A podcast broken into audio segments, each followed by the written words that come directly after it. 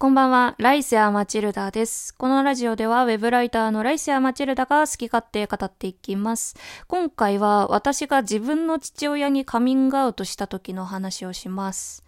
はい。前情報として私は女体が好きな女体、一般的にレズビアンと呼ばれるような人です。私には付き合って4年になる彼女がいるんですけど、まあここではレオンちゃんと呼んでおります。レオンちゃんとはあれですね、今交際してだいたい4年くらいになりますね。はい。で、私が父親にカミングアウトしたのって、レオンちゃんと付き合った後なんですよね。多分付き合って1ヶ月後とか、なんか数ヶ月後とかだった気がします。はい。まあ前々から、あの、母親にカミングアウトしたり、姉にカミングアウトしたりして、まあ家族にはちょこちょこ伝えていたんですけど、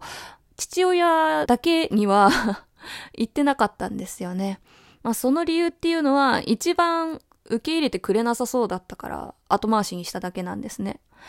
うん。なんか私の父親結構あの、頭が硬い方というか、まあぶっちゃけうちの両親ってちょっと毒親気質なとこがあって、父親はもちろん母親も難しい方なんですけど、母親はどっちかっていうと感情に流されるタイプなので、まあ感情に訴えかければ丸め込めるっていう感じですかね。父親はなんか変に論理的に話すので、なかなか、あのー、難しい。その解き伏せるのが難しいと判断しまして、もし父親にカミングアウトするってなったら、必ずその女性と付き合ってからカミングアウトしようっていうのは決めていました。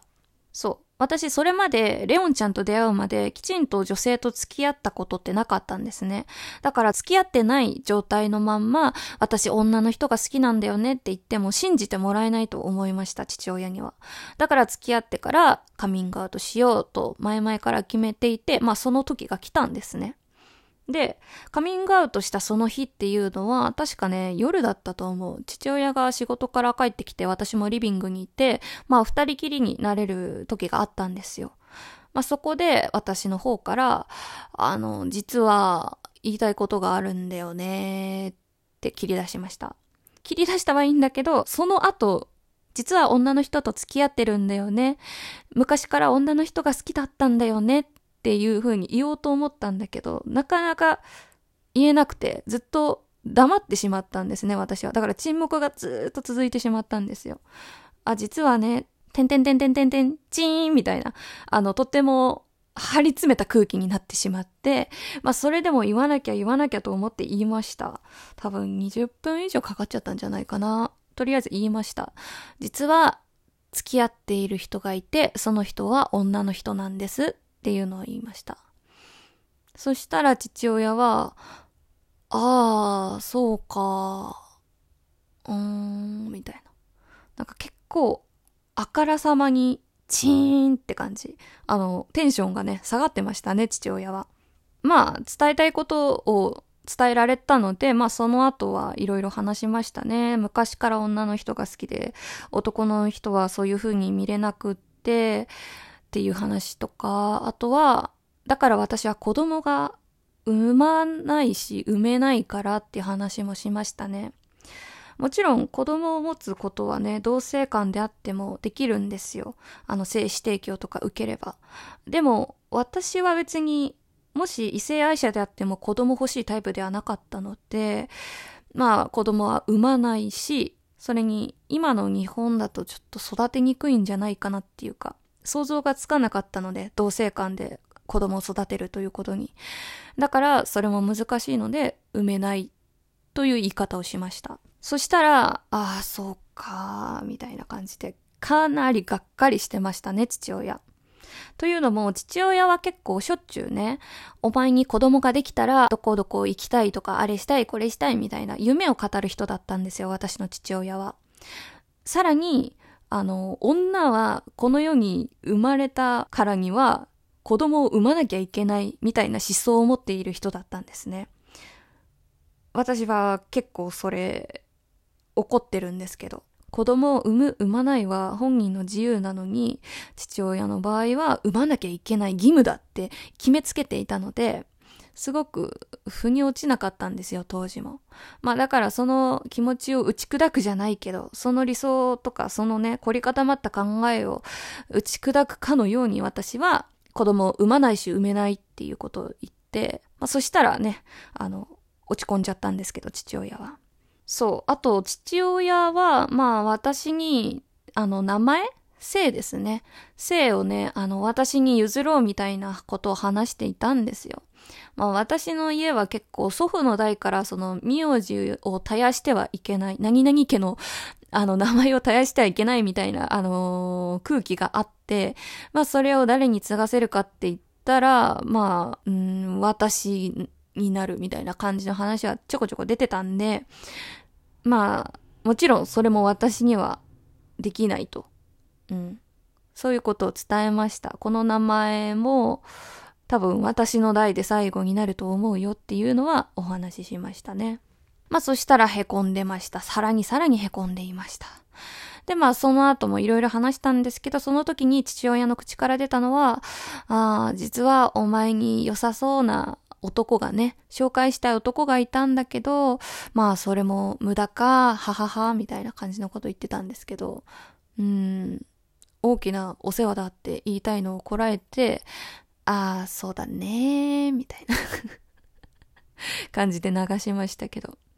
まあ、もちろん父親的にはね、うん、なんか男性と付き合って結婚して子供を産んでみたいな、あの、理想がね、あったんだと思います。ただ私はそれができないっていう、うん。まあ言っちゃえばどっちも悪くないんだけどね。私も父親も悪くないんだけど、うん、なんとも言えない空気になりましたね。まあ、とりあえず、あの、今すぐ別れろとか言われなかったし、お前は頭がおかしいとか、そういう風に言われることもなかったので、まあ、受け入れてくれたのかなって感じですね。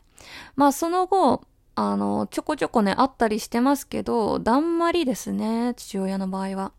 母親の場合は本当にあの人でいいのみたいなことをね、あの、前もね話しましたけど、付き合った後もごちゃごちゃ言われたし、あの、今でも私のパートナーのことはもう敵視してませんけど、気になるみたいで、あの、レオンちゃんは元気とか、仕事はだどうなのとかなんかそういったことを聞いてくるんですけど、父親に関しては、だんまりですね、その、パートナーの、私のパートナーの話を自分から出さないし、触れないし、私にそういった、あの、性的思考の話を振ったりもしないしっていう感じですね。うん、腫れ物を扱うじゃないけど、うん、まだやっぱり腑に落ちない部分っていうか、わからない部分があるんじゃないかなと私は思っています。はい、父親へのカミングアウトはこんな感じでした。はい。まあ別にね、カミングアウトってしなきゃいけないことじゃないから、別にずっと言わなくったっていいんですよ。私がなぜカミングアウトをしたかというと、あの、めんどくさかったからです。あの、嘘をつき続けるって結構めんどくさいんですよ。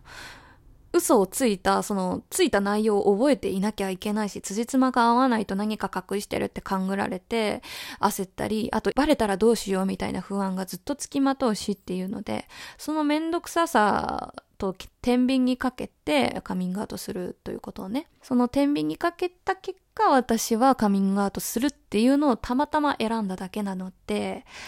うん、別にみんながみんなカミングアウトしなくてもいいと思います。はい。何回も言うけど、カミングアウトしただけじゃ終わらないからね。カミングアウトした後がめんどくさくなるケースがあるんだよっていうのをお伝えしたいね。まあ別に分かり合えなくてもいいと思ってるんですよ、私は家族と。なんかもう、これから先一緒に生きていくのはレオンちゃんであるので、もちろん家族のことは愛していますけど、やっぱり未だに苦手だったりするので、まあそれはしょうがないことだなぁと思っています。はい。愛してるけど苦手です。別にそれを自分でどうも思わないですね。はい。まあ、私のカミングアウトシリーズはこれで終わりになると思います。ここまで聞いてくださった方、ありがとうございました。また別のテーマでカミングアウトっていうか、うん、周りに言う時のうんたらとかは今後も話していきたいと思います。はい、今回はこんな感じです。皆さんおやすみなさい。